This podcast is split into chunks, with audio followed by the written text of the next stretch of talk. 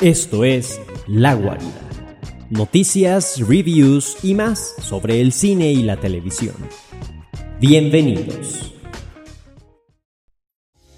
Tenet es la nueva película dirigida por Christopher Nolan, escrita por Christopher Nolan y producida por Christopher Nolan. Y es que se trata de una persona que le ha dado tanto a Warner Bros. Pictures que el estudio ya ni lo cuestiona y le da completa rienda suelta para que haga lo que él quiera, y lo que él quiere es tener siempre el control de sus historias. Gracias a esto es que tenemos a uno de los pocos directores que sí busca innovar lo más posible en sus películas. Muestra de ello es Inception, Interstellar y ahora Tenet, que si bien sí tienen elementos de historias del pasado, lo cual es completamente normal, ofrecen elementos frescos que sí se sienten más nuevos. En el caso particular de Tenet está la inversión del tiempo, un concepto que usa principios narrativos básicos del viaje en el tiempo, pero con un toque más novedoso y, como al parecer le encanta a Nolan, lleno de complejidades. Pero, ¿qué es realmente lo que ofrece Tenet? La pregunta de muchos redunda en si Tenet es la mejor película de Nolan, si logra superar las complejidades de sus cintas pasadas o si redefine al género de la ciencia ficción. Y a todas esas preguntas podría responder que sí, pero también podría responder que no. Al final todo se trata de percepción. Algo que sí está clarísimo es que Nolan continúa apostando por complejos métodos para presentar sus historias, pero con un cuidado por darnos un instructivo y explicarnos cómo ver su película, para que al final resulte que comprendemos un poquito más de qué va todo el asunto. Un poco más porque es verdad que para lograr entenderla casi del todo será necesario verla en más de una ocasión. Y como ya les dije, para esta nueva cinta, Nolan nos introduce el concepto de la inversión del tiempo. Y vaya que se toma muy buen tiempo para explicarnos cómo funciona, para inferir de dónde proviene y para aclarar por qué es tan peligroso y quiénes lo controlan. Y digo que se toma bastante tiempo porque en realidad la primera mitad de la película va sobre esto. Y pues la verdad es que lo logra logra tomar un concepto tan complicado como la inversión del tiempo y hacerlo muy digerible y accesible para todos nosotros. Lo extraño es que toma otro concepto más sencillo, como lo son las relaciones entre los personajes y lo que viven, y ahí es donde la cosa se pone rara, se pone muy complicada y hace que todo se extienda muchísimo más. Porque tenemos al protagonista que tiene que ir con esta otra persona para que le presente a esta otra persona que le dirá dónde conocer a esta otra persona que por fin lo llevará con la otra persona, pero primero tendrá que hacerle un favor y robar o destruir esta cosa para finalmente presentarle al enemigo y después averiguar cómo detenerlo para que no destruya el mundo. Y es por eso que para comprender el ritmo tan lento que presenta el primer acto del filme, es necesario comprender igualmente el género de la película. Si bien sabemos que se trata de una película con tintes de ciencia ficción y bastante acción, hay que recordar que Nolan se encargó de resaltar una y otra vez su gusto por las películas de espías, en particular de James Bond, y cómo fue que quiso aplicar algunos de los elementos narrativos de este género en su nueva película. Bajo esa premisa, lo que debemos tener en mente para comprender el ritmo de Tenet y las acciones que se desarrollan poco a poco es esa. Tenet, más que ciencia ficción y acción, es una película de espías. Y suena bastante simple cuando explicamos la historia de esa manera, pero créanme que no tiene nada de simple y no es muy digerible. Durante la primera mitad de la película estaba tipo, pues, eh, no está tan mal para ser una película de espías. Pero durante la segunda mitad era como, ¿qué carajos estoy viendo? De verdad, de verdad que Nolan se da a querer. Y para ser sinceros, se trata de los últimos 30 o 45 minutos de la película donde pasas de un estado de no está tan mal, pero esperaba más, a no puede ser, esto está increíble. Y sí, podría decir que la espera sí vale completamente la pena. La película es protagonizada por un brillante John David Washington y un muy destacable Robert Pattinson.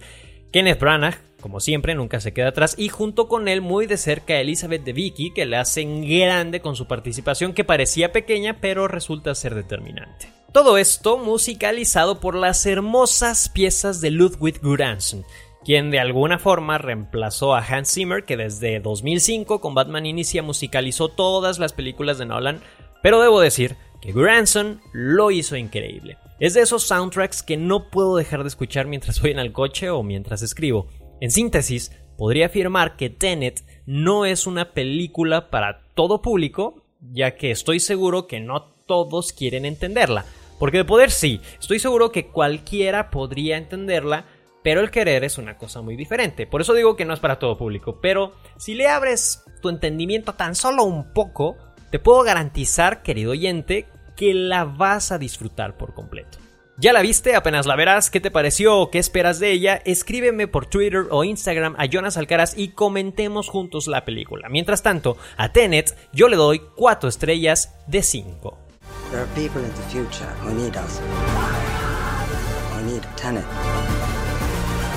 We need to save them here and now. This reversing the flow of time.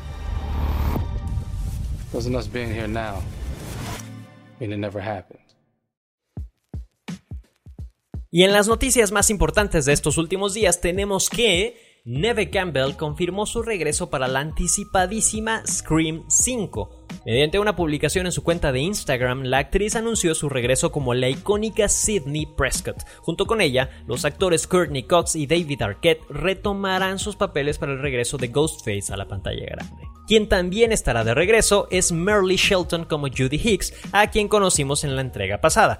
A ellos se le suman los actores Jenna Ortega, Jack Quaid y Melissa Barrera. Se prevé que la película dirigida por Fatinelli Olpin y Tyler Gillett llegue a los cines en enero de 2022.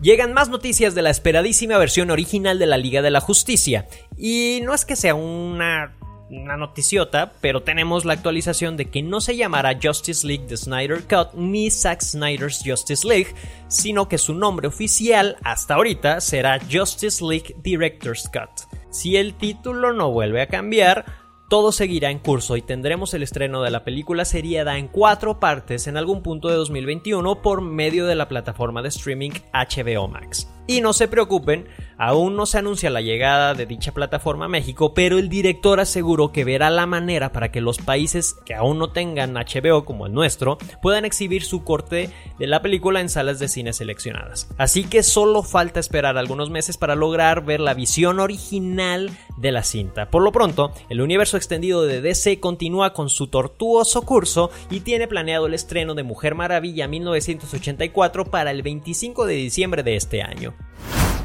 Por último, tenemos noticias de Marvel, y es que Jonathan Mayers ha sido contratado para interpretar a un personaje principal en la tercera parte de Ant-Man. A él lo conocemos por la recién estrenada Lovecraft Country. A su personaje, de ser verdad que lo interpretará, lo conocemos por ser otro de los grandes villanos de Marvel. Si los rumores son ciertos, Majors interpretará a Kang el Conquistador, un viajero del tiempo que reúne tecnologías de diversas épocas para volverse más poderoso. En las historietas se ha enfrentado a Thor, los Vengadores, Spider-Man e incluso podría significar la prematura introducción de los Cuatro Fantásticos al universo cinematográfico de Marvel. ¿Por qué? Y todo esto es solo un rumor o teoría. Bueno, porque el verdadero nombre de Kang es Nathaniel Richards. ¿Te suena el apellido? ¿No?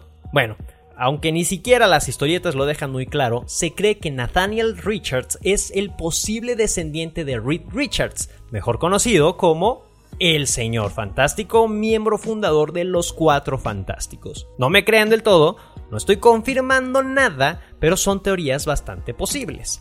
Y sí, la cosa está rara ahorita con el calendario del MCU y sus múltiples retrasos, pero no hay que temer que justo en este año, si las cosas no vuelven a cambiar, tendremos el estreno de Black Widow, seguido por Eternals, Shang-Chi and the Legend of the Ten Rings, Thor Love and Thunder y Doctor Strange in the Multiverse of Madness.